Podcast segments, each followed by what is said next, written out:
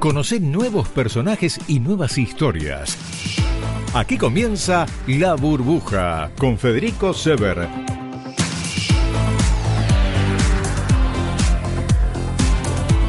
Hola, ¿qué tal? ¿Cómo les va? Muy buenas noches. Es un, es un momento de, de mucha agitación afuera. Nosotros tenemos este clima acá dentro de la radio y para mí esta, eh, esta posibilidad que nos, da, eh, que nos da esta radio, este horario y esta burbuja que hoy vamos a arrancar, que es, uno de los primeros episodios que estamos haciendo, que estamos haciendo acá en Rivadavia, es salir de, todo lo que en este momento estamos viviendo y no sabemos qué podemos vivir eh, en el, próximo tiempo. Vamos a tomarlo con calma, por supuesto. A mí me da la sensación de que, de que afuera, que puertas afuera, estamos eh, ante un momento este, que, que lo vamos a recordar por un montón de cosas, fundamentalmente por lo que está pasando con esta, eh, esta pandemia, este coronavirus. Pero hoy no vamos a hablar de coronavirus. O por lo menos vamos a tratar de, si lo tocamos, lo tocamos en forma lateral, porque este, quizás desde la, desde la literatura, mm, sí, que, tenga forma de novela o de ciencia ficción, o no, esto no es ciencia ficción, esto es realidad en realidad, de, alguna manera, eh, lo vamos a tocar. Claudia Piñeiro os, eh, es hoy nuestra, nuestra invitada y, mm, y la verdad lo que lo primero que se me ocurre preguntarte es este es si, si uno, uno piensa en un escritor como vos, este Claudia, si, si necesariamente vivís en un mundo eh, o necesariamente tenés que aislarte del mundo para crear este, tu literatura.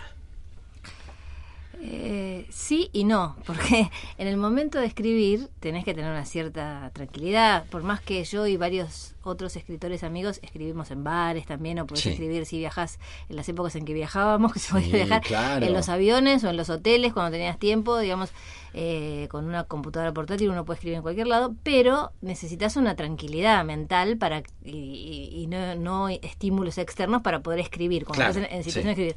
Ahora, eso que vas a escribir generalmente viene del mundo de afuera en un, en un punto, ¿no? O sea, vos inventás historias y creas personajes eh, con el lenguaje, que es lo más rico que tenemos, y es, ese, es eso que ese material que moldeamos, pero que eh, probablemente vienen de imágenes, situaciones, cosas que, que, que- que tomamos del mundo exterior. Puede ser una película, otra cosa que leímos o cosas que vimos, pero Sí. siempre es del mundo exterior, ¿no? En el Em, aislamiento total es más difícil. Es más difícil, es más difícil. ¿Cu- ¿Cuánto tiempo es posible que vos, eh, estamos pensando en esto de, de autoaislamiento, ¿no?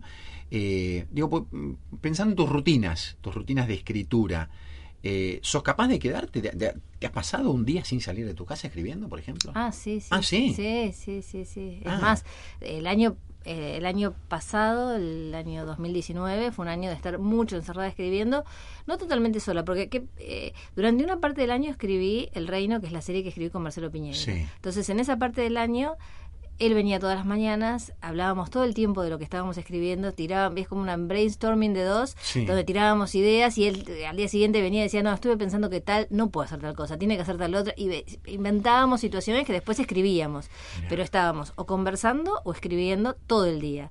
Eh, y podían ser las ocho y media, nueve de la noche, y yo estoy desde las ocho de la mañana estaba escribiendo. Y cuando después terminé la serie, que, que, que paralelamente estaba haciendo la, la- la novela Catedrales, pero me empecé a dedicar a Catedrales, también era un día entero que no te das cuenta y se te iba escribiendo. ¿No te cuesta? ¿O sí? Bueno, te cuesta, o sea, hay muchos no, no, escritores digo, que... no, no, el, el esfuerzo de escribir, no, por supuesto. No. Digo, digo, esto de, de no, de este- tomar contacto con el mundo exterior. Lo que te pasa es que, que no puedes estar tan, tan concentrado tantas horas, entonces tenés que hacer algunos cortes y también eh, a veces no es solamente escribir, a veces es releer, es corregir, es leer Sí. material para después seguir escribiendo. No, no te digo que todas esas horas son de escritura. En el caso del guion sí, porque en el caso del guion uno es un trabajador que tiene que entregar un guion al día siguiente, entonces lo tenés que escribir. En el caso de la novela uno se puede tomar tiempos de, de reposo para, para decantar cosas, para repensarlas, etcétera. ¿Cuánto te llevó Catedrales? Desde que se me instaló la idea en la cabeza hasta que la terminé, probablemente cerca de tres años, pero el primer año casi no escribí. Yo, a mí me, me aparece una imagen que tiene un poco la categoría de los sueños, ¿no? Esas imágenes que vos decís, bueno, ¿y por qué esta imagen? Y la vas dejando y empezás a tirar las cuerdas para ver por qué esos personajes están ahí, qué les pasa, etcétera. Pero desde que me puse, efectivamente, te diría que son dos años y no todo el tiempo escribiendo catedrales porque tuve que escribir eh, esta serie que me llevó mucho tiempo, ¿no? ¿Qué imagen se te, se te instaló en la cabeza para Catedrales? Para Catedrales un poco la imagen parecida parecida a la que está en la tapa de la revista, que era una, una joven, una niña adolescente en una iglesia, eh, en una actitud que se nota que estaba buscando reparo, también se nota que ese reparo parece no encontrarlo ahí. Y, y, una imagen de un santo o una virgen, algo que se cae y se rompe. Que todo eso está en catedral. Es diferente, ¿no? Porque no se cae en ese momento, bueno, no importa, pero son imágenes que van quedando. Al poco tiempo pensaba, bueno, esta, esta niña, mujer, es este una de tres hermanas y esas tres hermanas tienen esta... Eh, empecé como a tirar de esa cuerda hasta que empezó aparecer la historia. Em, esa imagen, eh, esa primera de una niña en una catedral, eh, eh, ¿la viste vos en, la, en la realidad en algún momento o se te vino en tu cabeza? No sé, porque se, es como el ah, sueño. Viste que los sueños, uno dice, ¿y por qué soñé con esto? Y a lo mejor si empezás a atar cabos, y si tenés un analista más aún, podés llegar a... porque muchas veces tiene que ver con este situaciones que se fueron disparando de, de, cosas cotidianas. A lo mejor viste ese día una catedral, a lo mejor, ¿no?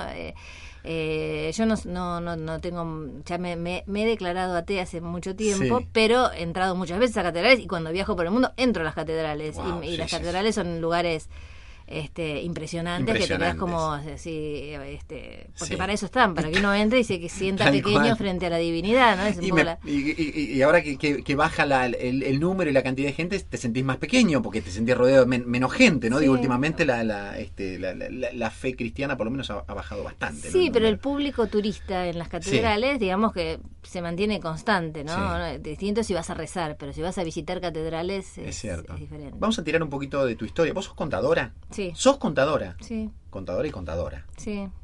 Digo, contadora con, con, los, números y contadora de, de, historias también. Em, ¿Por qué?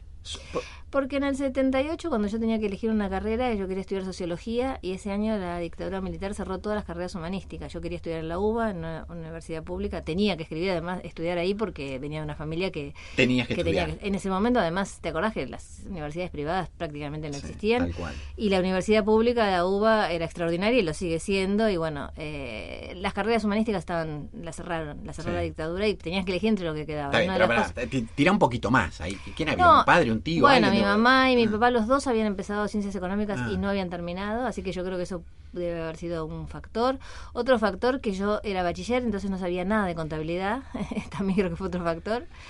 Y el paso por la universidad igual me gustó porque la Universidad de la Argentina es bastante amplia, ¿no? No es que vos vas a ciencias económicas y solamente estudias contabilidad. Es cierto. yo tuve historia, geografía, lógica, filosofía, ¿no? Un montón de materias que me interesaban mucho. Pero es que me da la sensación, mira, yo hice este, comunicación social en La Plata y me da la sensación también, eh, posiblemente te haya pasado lo mismo, vos tenés como una amplitud en la universidad pública y está en vos aprovecharla o no. Porque vos también podés, esas materias que mencionaste, también pasarlas, aprobarlas y seguir adelante. Pero tenés como un abanico que si vos, que si realmente te interesa y lo aprovechás es extraordinario. Exacto, esas materias que te nombré son las que todo el mundo dice, no, esas las estudias así nomás si te sacas un 4 con los apuntes. a mí me encantaban esas materias, porque te ampliaban la cabeza, ¿no? Sí, y, mientras tanto que, digamos, pues el otro estaba ahí, de, la literatura, este, la, la, novela, la ficción. Sí, escribir, yo desde que tengo, desde que soy lectoescritora, o sea, desde que sé escribir, eh, escribo, siempre escribí. Lo que pasa es que en mi familia no, no había nadie relacionado con el arte ni con la literatura y, y, pensarte escritor es otra cosa. Una cosa es escribir, escribir tu diario, escribir tus poesías cuando sos chica, escribir tus cuentos. Eh, en el colegio primario eh, la llamaban a mi mamá y le decían que cuidara, que guardara lo que yo escribía porque les parecía que era de cierta, ¿Ah, de cierta notoriedad para la edad. Bueno, esas cosas que fueron pasando que eran marcas que se ve que a mí me interesaba escribir. Ahora, nunca me pude pensar como escritora hasta mucho más adelante, porque uno a veces tiene un distanciamiento con ciertas profesiones, ¿no? ¿Te parece que el escritor, a mí me pasa cuando voy ahora a los, a los colegios a ver a chicos, y vos te das cuenta que ellos creen que el escritor es alguien totalmente eh, lejano y diferente, ¿no? Entonces te preguntan, pero como vos tenés hijos, pero como, pero vos haces tal cosa, como que eh, les parece que es otro, ¿no? Eh, es otro, pero no lo veías como algo, como algo menor. Porque digo, viste también, por ejemplo, no sé, en muchos casos me ha pasado, en, en, personas que han estado en tu lugar, ahí sentados como entrevistados, que por ejemplo la profesión de actor, es en la casa no puedes decir que ibas a ser actor, porque ¿qué, es, qué es, esto? No, no, te, iban a entender.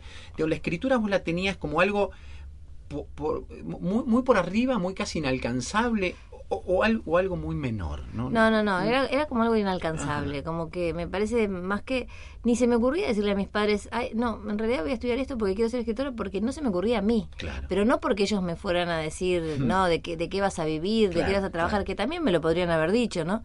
pero quizás a lo mejor mis padres en ese caso me hubieran dicho, bueno, estudiar profesorado de letras, como para tener una salida laboral y estar más cerca de la literatura, ¿no? Sí.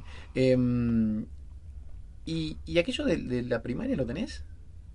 No, vos sabés que mi mamá, que le dijeron eso, guardó dentro de la casa todos mis apuntes de ciencias económicas y en un lavadero que había afuera eh, todo lo que yo había escrito y eso se inundó y se perdió, así que no, no está. No está. ¿Y te acuerdas en relación a que había sido algún dictado, alguna... No, eh, en ese momento llamaban composiciones, ¿viste? que decían composición tema tal y yo cada vez que era composición tema tal me encantaba porque me la pasaba inventando cosas, ¿no? ¿Inventabas por qué? Porque eh, también la, la, cabeza, uno a veces dice, ¿cómo, cómo nada, yo tengo una nena de 5 años, ¿no? Entonces, eh, una de las cosas que, que yo tengo como, como fantasía es, es, pensar en la posibilidad de, de, que pueda volar con su imaginación en muchos Es difícil también eso. Digo, pero evidentemente, si vos tenías esa facilidad, era o porque había mucha literatura en tu casa, o porque tus padres iban por lugares que, que, que normalmente no van la mayoría de los padres. Pues digo, me cuesta pensar que genéticamente ya estabas predispuesta a hacer lo que sos ahora. No, yo creo, yo creo que hay una cosa ontológica, más que genética, ¿no? De necesidad del ser. Yo no sería la misma persona si escribiera que si no escribiera. Y por otra parte, desde que sé escribir, necesitaba escribir. Hay escritores que te dicen, yo soy escritor a partir de que leía tal y quise ser ah. escritor. A mí, mm, yo tenía la necesidad de escribir y tuve que leer a muchos para poder escribir bien, ¿no? Entonces creo que hay algo ontológico, que tiene que ver con la expresión con la palabra escrita, ¿no? Que vos te sentís más cómodo expresando con la palabra escrita. Independientemente de eso, lo que vos decís con respecto a tu hija y con respecto a cualquier niño, me parece que tiene que ver con la libertad de pensamiento. Si tu hija tiene libertad de pensamiento, puede ser escritora, puede ser pintora, puede ser lo que sea, pero lo importante es que tenga libertad de pensamiento. Ahora, si vos cada vez que ella se le ocurre una historia, eh, vos se lo coartás, ahí estamos complicados.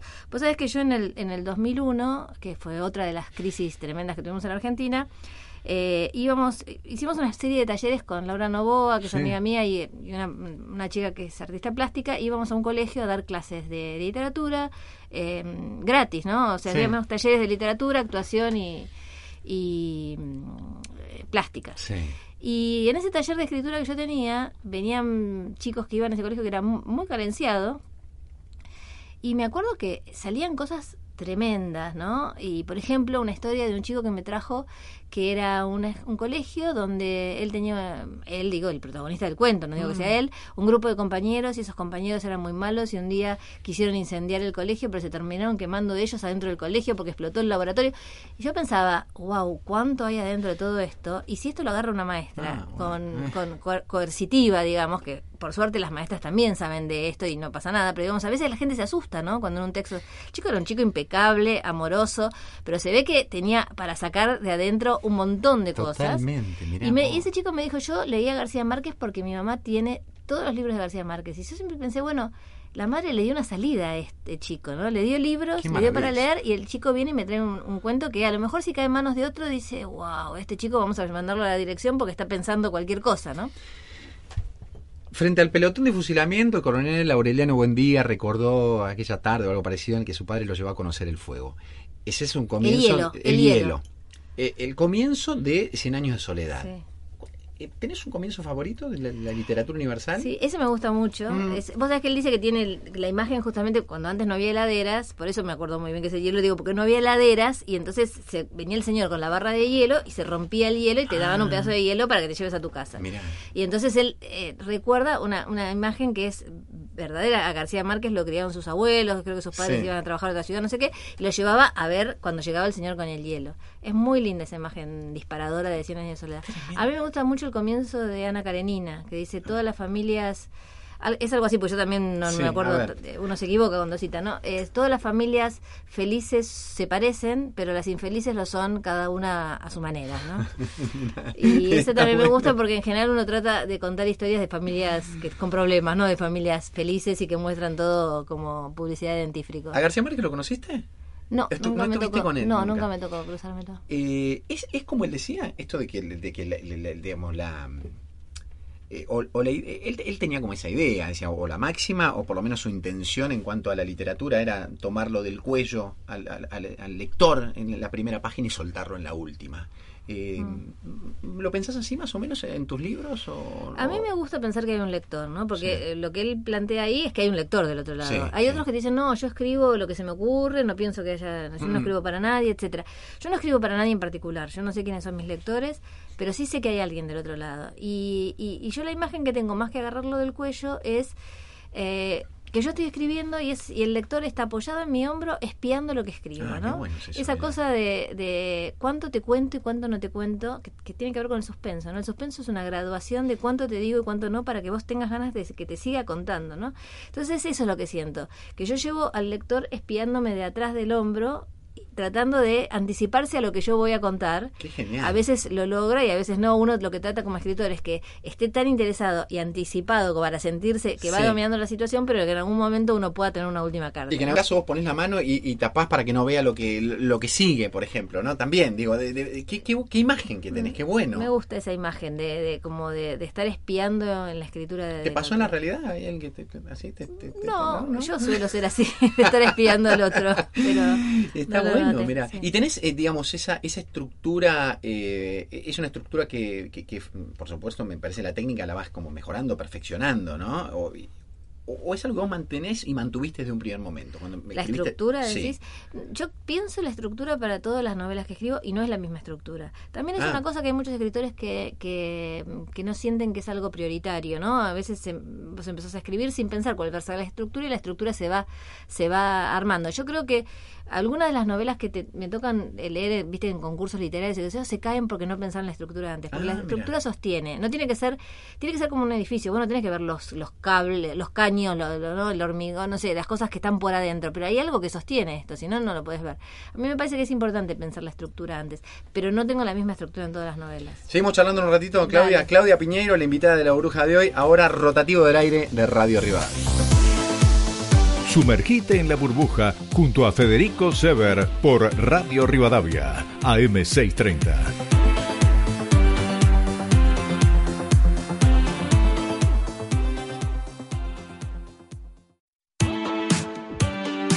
Seguimos con la burbuja con Federico Sever, porque las historias no se terminan. Claudia Piñeiro es eh, nuestra invitada de hoy. Eh, Claudia, vos sabés que algunas, eh, eh, estuve viendo, repasando algunas cosas que dijiste alguna vez, que estuviste eh, contando en Uh, otras entrevistas, muchas, ¿viste? Y No sé si soporto el archivo. ¿A- ¿Alguna vez vos en una entrevista decías, no, porque hace cuatro, alguien te preguntaba, hace cuatro años dijiste tal cosa, eh, por ejemplo, no me acuerdo, la- una, una que escuché es que no ibas a escribir sobre política y después resulta que eh, escribiste sobre política, defendiste por qué, que en realidad, este, cómo había nacido, pero sos, sos flexible esto de decir, bueno, sí dije tal cosa en su momento, porque en realidad, porque lo pensaba así, y si en ese momento lo pensabas así y hoy pienso de otra manera, no tengo problemas en, cambiar. ¿Te, te resulta este, eh, muy violento decir que, admitir que podés cambiar de pensamiento? No, para mí, bueno, Mm. estamos todo el tiempo cambiando de Sí. pensamiento. Hay cosas que son básicas sobre las cuales uno no cambia, no cambia porque tienen que ver con, con ciertos valores Claro. o ciertos preceptos o lo que sea que, digamos, hay cosas que uno sostiene, ¿no? Sí. Ahora hay otras cosas. co- A mí me, pasa, me, me da terror cada vez que me preguntan cuál es tu libro preferido. Ah. Porque yo sé que el año que viene me voy a decir otra cosa. Porque no es que tenés una. A, a veces, no sé, estás como muy, eh, muy conmovido por un libro, ¿no? Que leíste hace mucho tiempo. Pero a lo mejor por otra cosa vas a buscar otro libro que leíste hace mucho tiempo y pensás, no, pero este es mi libro preferido. ¿Qué sé yo? Yo voy cambiando, sí, no, no, no tengo mucho problema con eso. Recomendame un libro ahora, dale. Porque en realidad, a ver, ¿sabes qué me pasó? Mira, yo te lo, te lo pregunto porque un invitado, eh, vamos a hacer el nombre, ya, ya me lo voy a acordar. Eh, es un personaje de la política que habla muy fuerte, que es muy fácil, que es el padre de Carmela Bárbaro, Julio Sí, Bárbaro. Julio Bárbaro. Me dijo, mira, Julio me dijo, ¿sabes qué estoy leyendo ahora que lo había leído hace mil años? Eh, Sorba el griego.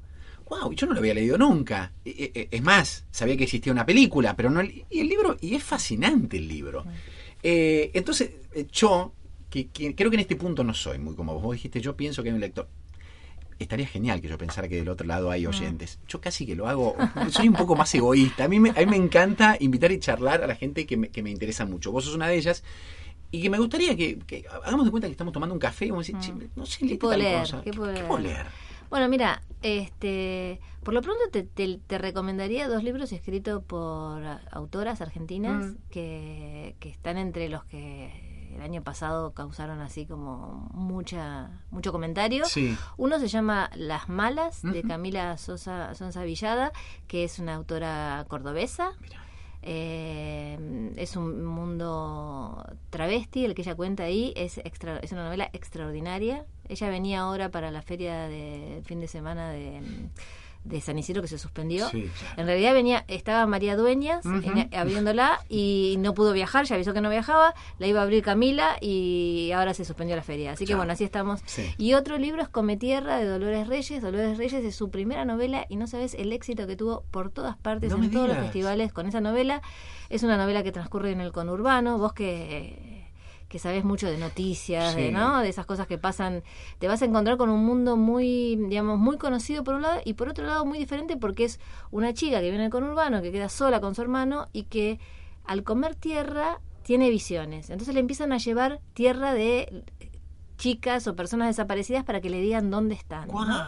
Es muy buena, eh, muy buena Dolores como, como contó esa historia. Qué maravilla, cómo, cómo, cómo- cómo- en, la cabeza, qué genial. A ver, yo lo que admiro es eso, ¿no? Como, como ustedes, este, lo- los escritores, que ahí está, eh, vos me lo dijiste hace un rato, ¿no? La materia prima está en, en la lectura, ¿no? Permanente todo el tiempo, pero cómo, cómo puede dispararse ideas.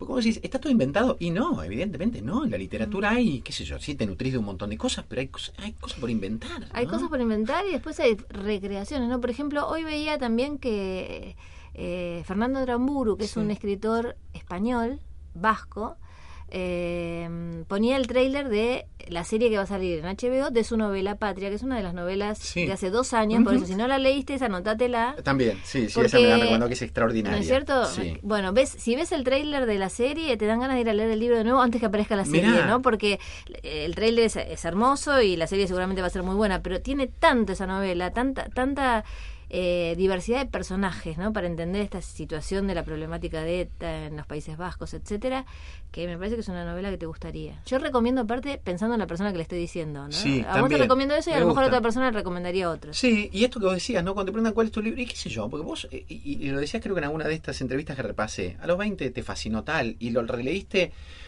lo releíste y quizás no es que te dejó o dejó de gustarte. Ahora, eh, posiblemente con el tiempo, tu visión o, o- o- o vos, tu cabeza ya fue distinta y lo, Mira, lo no- lees de otra manera. No provocan ¿no? las mismas cosas. Por ejemplo, el lobo estepario, cuando vos estás terminando la adolescencia es una cosa y ahora lo lees Sí, y no es lo mismo. No es lo mismo. Pero hay libros que ganan con las relecturas. Por ejemplo, eh, los cuentos de Chekhov Sí. tienen un prólogo de Richard Ford que dice, no es lo mismo leer los cuentos de Chekhov a los 20, a los 30, a los 40, a los 50. Y yo creo que tiene razón, porque vos con el correr de los años vas entendiendo más de personajes confli- conflictuados que tienen problemas que a lo mejor no terminabas de captar todos esos matices a los 20. ¿no? Bueno, a mí, a, mí, a mí lo que me ha pasado es en, en algunas relecturas, es decir, esto yo no lo leí nunca, tengo la sensación de, de quizás hab- haberlo leído en algún momento, casi como, como habiendo pasado las sí, páginas, claro, ¿viste? claro. Y digo, pero esto es fácil, pero yo cómo no tengo esta historia en mi cabeza, en mi recuerdo. Y bueno, son momentos. No qué te marcó en ese momento, a lo mejor No, en otro momento sí, te marca. ¿No te pasa que a veces vas a agarrar un libro que está subrayado por vos y decís, ¿y por qué subrayé esto? subrayé esto es tremendo. ¿Y por qué no subrayé esto otro? ¿Subrayás en lápiz o en virome vos? No, lápiz. Pero subrayás. Subrayo, sí, pero con lápiz. ¿Por qué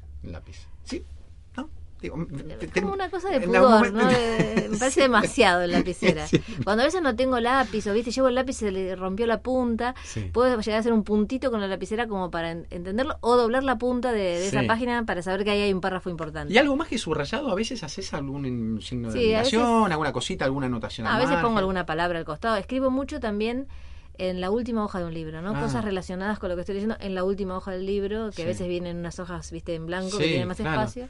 Sí. Muchas veces cuando presento libros de autores, voy escribiendo en el mismo libro las cosas que después quiero Ah, decir. está buenísimo. Eh, eh, ¿Lees rápido? ¿Sos de leer rápido? De- depende, ¿no? Lo que te Más o menos, Si tenés una presentación, pues dicen el domingo y tenés que leer. ¿Y te lees en dos días? Un- Y sí, vos Sí. si tenés que leerlo, lo lees en dos días. Wow. Pero si vos me das tiempo, yo soy medio lenta para leer, no, no leo tan rápido. Sí, te, te, te gusta tomarte tu tiempo. Me distraigo, entonces vuelvo a leer. Viste, estás leyendo una página y decís, me parece que acá se me pasó algo y volvés para atrás. Y Sí. generalmente se te pasó algo cuando tenés esa sensación, ¿no? Me da la sensación de que vos, que, que tenés mucho que, que presentar o que escribir, te- ¿tenés, algún, ¿tenés momento para elegir tu lectura sin tener que pensar que esa lectura es para escribir otra cosa? Eh, mira, en realidad no, no tanto porque es para escribir otra cosa, sino porque tenés muchos compromisos también, ¿no? Mucha gente que te manda su libro, que está esperando que lo leas, amigos que vos querés leer, que querés saber que están... Pero sí hay, hay, tiempo para leer cosas que uno tiene ganas de leer. ¿Sí? ¿Qué tenés hoy en la mesa de luz? Es un libro de una mexicana que se llama Fernanda Melchor que se llama Temporada de Huracanes, que es un libro que lo tenés que ir leyendo de a poco. Estoy leyendo otros también, porque vos sabés que usa muy poco el punto. Entonces son quizás páginas enteras al estilo de Saramago. Tremendo. Solo con comas. Entonces, este, a veces eh, decís, bueno, ¿dónde paro acá para descansar un poquito? El último viaje de buque fantasma de, mm, de, García Márquez eh, no, no, tiene, no tiene punto. Es, es un es un libro escrito en una sola oración. Y uno a veces tiene que parar y decir, ¿y dónde, dónde paro para ir a...? Voy para atrás, para adelante, para arriba. Qué bárbaro. Casi no tiene puntos, mirá Casi no tiene puntos. Es un libro muy bueno. Está entre... Pues sabes que ahora salió una lista, larga lista, que se llama la Long List del Booker Prize, donde hay dos argentinas eh, Gabriela Cabezón Cámara y Samantha Shevlin. Y, y, la otra latinoamericana que está es Fernanda Melchor con esta novela eh, Temporada de Huracanes. ¿Está más fuerte la literatura de, de, mujeres femeninas en, nuestro país hoy? Me parece que hay, muchas mujeres escribiendo cosas que, que uno quiere quiere leer, ah. ¿no? Me parece que tienen eh, una prosa potentísima, las dos que te nombré, eh, Gabriela Cabezón Cámara y Samantha Shevlin la tienen, y además tienen cosas para decir. Y me parece que en el caso de los varones también hay grandes escritores, pero todavía están como en este momento eh, contando historias a lo mejor parecidas a las que venían contando y uno está como tratando de buscar algo que, que está rompiendo, ¿no? En, ese, en, ese, sentido creo que las mujeres están rompiendo. Hay muchos eh, textos de varones muy buenos que vale la pena leer, pero me parece que esa urgencia de la ruptura la encontrás más en los textos de mujeres. Están rompiendo todo ustedes, claramente. y está perfecto y está genial. Vamos a vamos a ir a un lugar, estamos yendo a un lugar mejor, claramente, en ese eso no tengas dudas, de eso no tengas dudas. Y yo creo que, bueno, vos hablas de tu hija, la gente, las generaciones más em, nuevas ya no van a estar discutiendo este yo agradezco absolutamente, digo, cómo, esta generación está, está rompiendo tanto, generación, sobre todo mujeres, ¿no? Como, como abriendo esas puertas y ya, digo, a mi hija le va a quedar un mundo, claramente un mundo mejor. Claramente, porque a veces, eh, eh, yo escucho muchos hombres y mujeres, ¿no? En, en esto también diciendo, che, pero no, no se están como zarpando un extremo o el otro, prefiero que se estén zarpando en algún punto, tomalo así si mm. querés, porque vamos hacia algo mejor. ¿Viste cuando decís, te eh, con el auto te volanteaste para un lado y para el otro? Mm. el, el, resultado es, claramente mejor de lo que teníamos. Sí, las revoluciones generan estas cosas, ¿no? Y no es una revolución pacífica, por supuesto, mm. todo, pero digamos, uno como decís vos, hay que romper lo que está. Entonces ahí hay cosas que a lo mejor rompes y no había, no hacía falta romperlas o rompiste de más, o sea. Pero bueno, hay que bancárselo porque lo que estaba estaba muy mal para las mujeres. Entonces, eh, a mí mi, mi, pareja hace un tiempo me dice, yo no sé cómo aguantaron tantos años. Y la verdad que es una frase que a mí me queda dando vueltas todo el tiempo. No sé cómo aguantamos tanto tiempo. Cuando yo le digo a mis hijos, ustedes se dan cuenta que mi abuela no votaba porque era mujer, mi mamá no tenía la patria potestad de sus hijos, no podía tener una cuenta bancaria, no podía tener bienes propios a su nombre, sino tenía que pasar al marido. Mi mamá, que ustedes la conocieron, que venía acá, no sé qué, se quedan así con los ojos como que no pueden creer lo que les estoy diciendo, ¿no? Yo cuando entré a trabajar al primer estudio de auditoría que trabajé cuando me recibí, tenía el mejor promedio de la UBA y entré porque pusieron un cupo femenino de tres mujeres porque era un estudio referido a Estados Unidos y entonces en Estados Unidos por leyes antidiscriminatorias les obligaban a, tomar minorías, pero si no no hubiera entrado con el mejor promedio de la UBA porque solo tomaban varones. Todo eso no hace tanto. Pero no hace tanto, porque además estamos hablando de que, de, qué sé yo, yo, me puedo pensar mientras me decías esto, decimos, este, a nuestros hijos, eh, yo, yo, le explico que había, antes había un teléfono que tenía un cable y que se discaba con números, ¿no? Hace cinco minutos. Y esto que vos estás diciendo de, de la mujer en, en un, digamos, no hemos llegado todavía a lo que a lo que tenemos que llegar, a lo que aspiramos claramente, ¿no? Pero hasta hace 10 minutos no podía votar, ¿no? Es, es, tremendo, estamos viviendo una época extraordinaria en un montón de aspectos, pero en, esto de, de, de, ir hacia una, una igualdad me parece fabuloso. Eso es lo que nos está faltando, la, igualdad, básicamente. ¿Dónde puntualmente? Bueno, yo creo que con la ley del aborto mm. también, porque no hay una libre disposición mm. de, de, la vida de una mujer que queda embarazada sin haberlo querido, ¿no? Por más que se haya cuidado, por más que haya pasado un montón de cosas, hay mujeres que quedan embarazadas igual y tienen que poder decidir que no quieren tener ese hijo. Para mí es, eso es fundamental. Una vez solucionado eso, no hay igualdad también en, en, muchas cuestiones laborales. Hay, mujeres que no ganan lo mismo que un hombre por el mismo trabajo. Vos en el, en el periodismo habrás visto un montón de... Cuando empiezan los años, ¿no? Empiezan el, el, año, entonces te muestran la programación de un canal de televisión o de una radio. Son todos hombres y una mujer que hace columna, pero la ponen porque necesitan poner una mujer en la foto, porque ya saben que si no ponen una mujer no queda, no queda bien, pero igual queda mal, ¿no? Eh, y otra cosa es lo que se viene, que es la discusión en el mundo, que ya superaron el tema del aborto. Y, y, si, y si nosotros lográramos controlar el tema de, de, la violencia contra las mujeres, que es un tema oh, tremendo en la Argentina, de lo que nos tenemos que ocupar también es de la ley de, de, tener leyes de cuidado, ¿no? Que es, eh, hay muchas mujeres trabajando gratuitamente para que el sistema funcione, hmm. ¿no? Gratuitamente, cuidando hijos gratuitamente, cuidando ancianos gratuitamente, y, y eso es un trabajo no remunerado que nos han hecho creer durante mucho tiempo que lo tenés que hacer porque por amor, porque es el rol de la mujer, etcétera, y que hoy empezamos a tener conciencia que es trabajo no remunerado, que a lo mejor la sociedad de alguna manera nos tendría que retribuir esas horas, ¿no? Porque una mujer va, trabaja, vuelve a su casa, hace un montón de cosas, hoy está más compartido, hoy se hacen más cosas con los hombres, no cabe duda, pero digamos... Eh, en algunas familias sigue habiendo un gran un, un, aporte mucho mayor eh, de la mujer que del hombre para estas tareas, ¿no? ¿Cómo era, cómo era tu familia cuando eras chica vos? ¿Dónde te criaste en principio? En Bursaco. En Bursaco. Yo soy de Bursaco ah. eh, y mi familia era mi hermano, mi papá y mi mamá.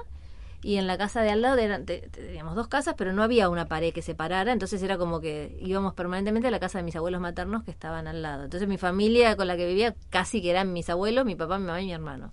Y era una familia de, las también tradicionales, mamá este, era ama de casa, tu papá trabajaba. Mi mamá empezó a estudiar ciencias económicas y ah, dejó, trabajaba en una escribanía y cuando se casó dejó de trabajar. Y, y yo creo que mi mamá siempre estuvo un poquito frustrada por eso y ah. eso de alguna manera se transmitió. Y mi papá, que era, era conservador para algunas cosas y liberal para otras, y siempre me decía, qué pena que, que, vos no vas a poder llegar a presidenta de la Argentina porque sos mujer, si no llegarías, porque él me, tenía mucha fe. Ah, sí, sí, sí, porque sos mujer. Y hubo ya presidentas en la Argentina, pero digamos, en ese momento que él lo pensaba, le parecía, ay, pobre, no va a poder llegar a todo lo que podría hacer porque es mujer. Entonces, no me dejaba hacer ninguna de las tareas femeninas típicas. Mis amigas iban a corte y confección, él no me dejaba. Nada que eh, me, hacía hacer, digamos, ir al colegio, eh, estudiar inglés, estudiar cosas que tuvieran que ver con con, la educación, pero que no fueran del rol de la mujer. Y yo lo sufría y con el tiempo se lo agradezco, porque creo que parte de lo que soy tiene que ver con eso. Qué bueno, mira, vos sabés que eh, nuestros amigos de RIMAX que nos dan una mano y que nos acompañan, ellos dicen, eh, tienen como eslogan, mudate a la vida que querés, ¿no? Y estoy pensando en aquella vida, en aquello que pensabas, que pensaba tu viejo, eh, y ellos dicen, mudate a la, vida que querés, por supuesto, este, porque está bueno mudarte a la vida que querés. Lo dicen en, en, un, en un sentido. Yo lo que te quiero preguntar es, si vos hoy tenés esa vida que querés, esa vida que, que querés o sí, que, soñaste en algún momento, pero que querés ahora. Eh, me lo vas a contestar un Dale. ¿eh? ¿Te parece? ¿Lo pensás y me lo contestás? Claudia Piñeiro con nosotros. When I find myself in times of trouble, Mother Mary comes to me, speaking words of wisdom, let it be. And in my hour of darkness, she is standing right in front of me, speaking words of wisdom. Let it be. Oh, let it be. Let it be. Let it be.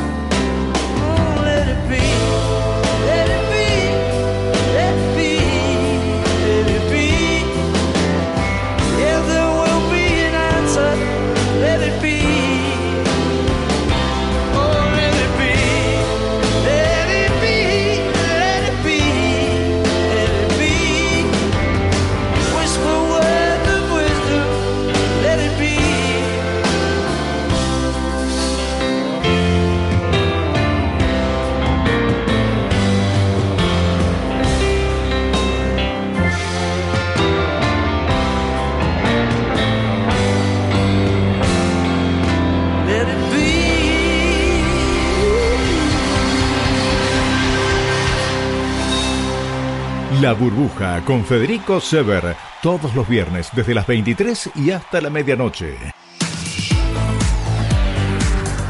Claudia Piñeiro, escritora, em, escritora que aún te definiste escritora eh, porque lo tuviste que poner en alguna ficha de hotel, ¿no? Dijiste, profesión, escritora, dijiste. Eh, eso es una cosa y otra cosa es cuando tu nombre aparece impreso en, letras de molde este, y, eso debe ser choqueante, ¿o no? Debe ser como impactante. Sí, Hay, hay, hay, momentos en los cuales uno dice, wow, pero bueno, por momentos yo ya era escritora y no ponía escritora, me daba impresión, o sea, uno, uno no te dan un cartel, no te dan un título de escritora, no. ¿Cuándo sos escritora? ¿Cuando publicaste? ¿Cuando escribiste? ¿Cuando publicaste cuándo? ¿Cuándo sos escritora? Entonces eso es como uno se tiene que auto definir, bueno, soy escritora y, pongo escritora.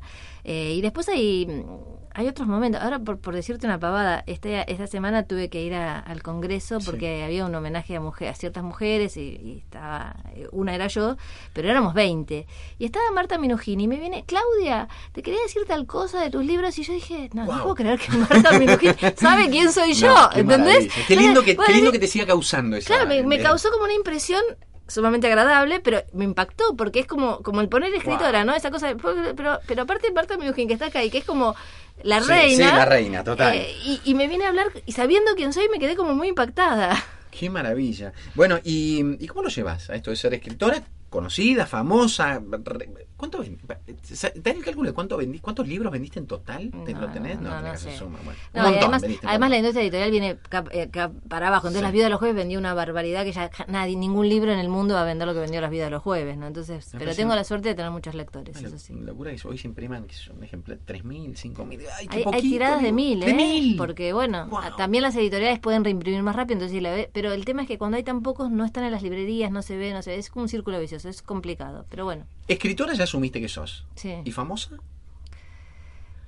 Famosa es una palabra. Bueno, sí, sí, es rara. Bueno, está bien. Tomar en el sentido que lo decís, bueno, conocida. No, digo, es cierto que voy caminando por la calle y a veces escucho que alguien pasa y dice, uy, mira, es Claudia Piñera. Entonces yo o, me saludan abiertamente. Gente que no conoces, ¿no? Me pasó, me pasó desde que escribí Las Vidas de los Jueves. No es que es una cosa de ahora solamente, porque Las Vidas de los Jueves fue un premio, es un premio mediático, el premio Clarín Alfaguara. Mm. Salís en la tapa de Clarín, salís en la televisión. Me acuerdo que me, escribió ese día muchísima gente y una compañera del secundario me puso, te felicito, saliste en la televisión. Porque en vez de el premio, ¿no? Era como. Entonces, bueno, empezar, tu cara es conocida, te reconocen, etcétera Pero en los últimos años lo que me pasó es que por el activismo. Eh, mm me empiezan a, parar por la calle gente mucho más joven para pedirme eh, fotos, selfies, ese tipo de cosas, porque eh, me parece que, que, el conocimiento pasó a otra franja etaria y a otro tipo de gente. Eh, antes vos ibas a una presentación del libro eh, eh todavía, no son en general mujeres y grandes. Los que leen, las que compran libros son mujeres y más bien grandes.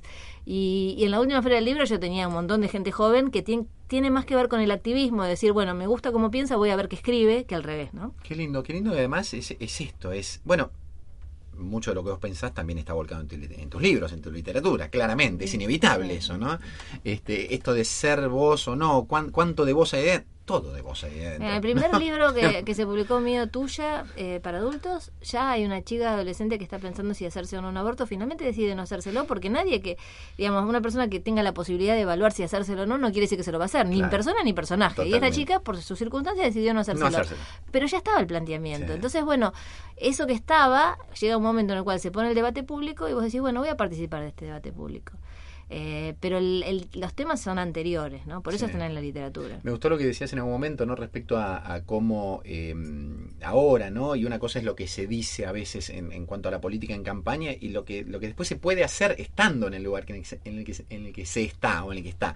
Porque, porque esto de los compromisos y las manos atadas a veces es difícil, ¿no? Digo, eh, está claro que vos, vos podés pensar que el presidente piensa y está decidido a ir a ese determinado camino. Ahora, y, no es tan fácil tampoco, ¿no? Yo creo que la política es eso. Ellos, saben mucho más que nosotros cómo, cómo llegar a determinados lugares. Yo no tengo duda que el presidente con respecto al aborto tiene la convicción de, de, que se legalice en Argentina. Ahora, él tiene que pensar una estrategia para, para hacer esto y ojalá que la estrategia que tiene funcione, pero digamos, eh, yo confío más en lo que sabe él de política en ese sentido que lo que, que sé yo. ¿Y este año se va a dar, te parece o no? Yo hasta ayer te hubiera dicho sí, sin duda. Ahora, eh, como Ah, está todo tan... No, viste que el, el Senado la semana que viene no trabaja Claro, claro. Y, por supuesto las cosas tienen prioridades. Ahora tenemos que cuidarnos de- de- de- del coronavirus Sí. y tomar todas las medidas para eso. Eso no quiere decir que no tengamos que tenerle aborto, por supuesto que sí, pero a lo mejor en vez de ser la semana que viene el tratamiento será en una semana, en dos, en tres o, o lo que corresponda según las urgencias que tiene el país y el mundo en Lo este vamos a tener, claramente. Lo La- vamos a tener no, claramente, eso no tengo dudas, y solamente tenemos que tener un poco de paciencia porque ahora nos apareció una realidad que, de- que no estaba prevista, ¿no? ¿Qué es esto? ¿Cuándo sale el primer libro que diga coronavirus? Pronto, yo Pronto, creo que hay ¿no? gente trabajando. No, y además hay, hay otros libros viejos que te hacen acordar, por ejemplo, ensayo para la ensayo sobre la ceguera de Saramago. Eh, va una persona, un tipo, un médico manejando y llega a un semáforo y se queda ciego. Y después se queda ciego el otro, el otro, y es una, es una ceguera que nadie sabe por qué viene, que es un virus, que se, y la gente empieza a quedarse sin comida, y empiezan a pelearse los unos con los otros. Empieza a haber una cosa social espantosa que por momentos decís que no termina así esto. ¿no? Claro. Tenemos tanta literatura que nos explica que esto no tiene que terminar así, que tenemos que buscar otros caminos anteriores. Es cierto, mira vos, sí, sí, ten- tenés razón con eso. Vos sabés que también pensaba en, en esto que vos decís. Em, hablaste un poco de, de- de tu primera persona y tu tercera persona. Cuando lo contaste, ¿cómo fue que vos em, empezaste, o, qué fue lo que a vos te permitió eh, contar, mm, creo que en una tercera persona, que fue que vos hiciste teatro con Cartoon, ¿puede ser? Sí. Que él te enseñó a escuchar, Ah. ¿no? A, a escuchar diálogos comunes y anotarlos, que eso era lo importante. Claro, Anotarlos te- sí. textual, como vos lo escuchabas. Porque una cosa es, vos lo escuchás y después, claro, lo que yo charlo en la calle, después voy, voy y lo vuelco acá sin haberlo anotado textualmente y lo voy a volcar ya me- me- mediatizado, mediatizado, pues, por, la, por, la, por mi cabeza, ¿no? Sí, sí, tal cual.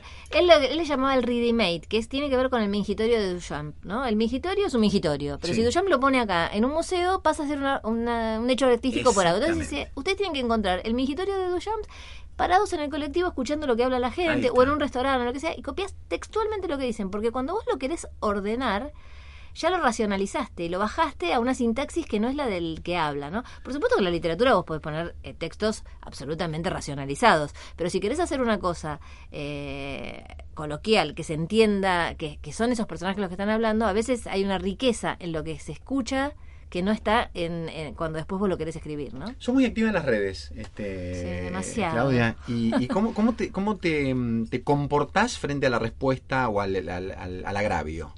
Depende. El agravio, agravio, Sí. bloqueo. No me interesa tener Ahí. ningún tipo de diálogo con una persona que te dice una mala palabra o que te dice cosas horrendas. Mm, ¿Para qué? Si tenemos tanta gente con quien charlar, si vos pensás que yo soy una idiota, conversa con otro, yo converso con otro. Sí.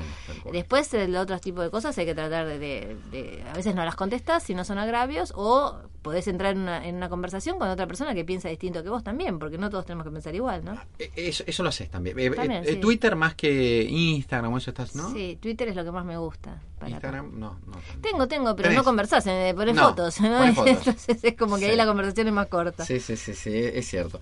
Bueno, eh, no nos queda tanto. Em, me queda tanto por charlar y por, por preguntarte, pero ¿ya estás escribiendo lo próximo que vas a No, publicar? no, no, No. Todavía no. Y ya sabes cuándo vas a empezar. La imagen no se te, no No, se te no posó tengo en la, imagen, tengo, necesito que llegue la imagen, pero pensá que recién arranco con catedrales, Sí, así totalmente, que... no, ah, descansar, relajar un poco. Sí. ¿Página en blanco has tenido?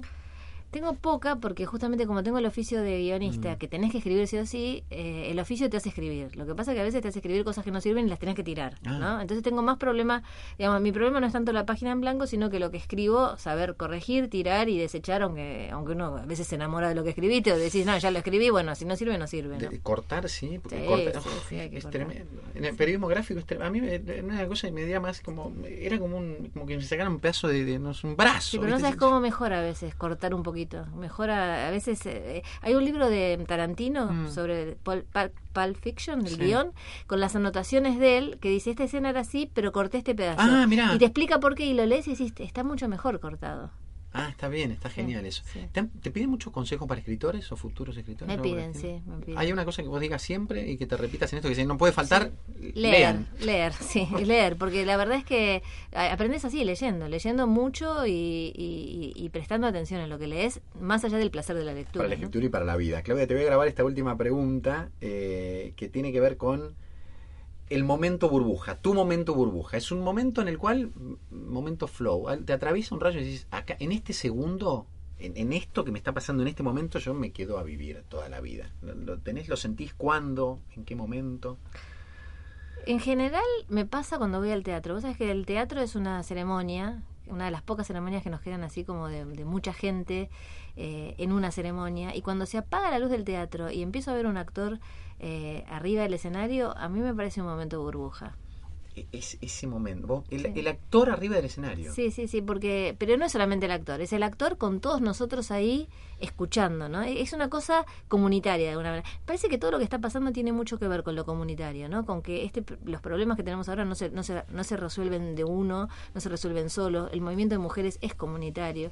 Y me parece que el teatro tiene eso de, ¿no? Somos muchas personas escuchando a este que está diciendo algo, pero, pero se hace entre todos el teatro, ¿no?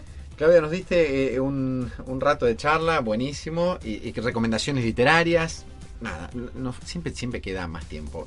después que publiques lo que todavía no tiene ni imagen, ni tiene, eh, ni tiene nombre, este, volvemos a charlar. ¿Te Dale, parece? cómo no, muchas gracias. Claudia Piñeiro estuvo con nosotros. Eh, ojalá hayan disfrutado tanto como disfruté yo de este rato. Nos encontramos, por supuesto, siempre, en cada momento aquí en el aire de Arriba Chao.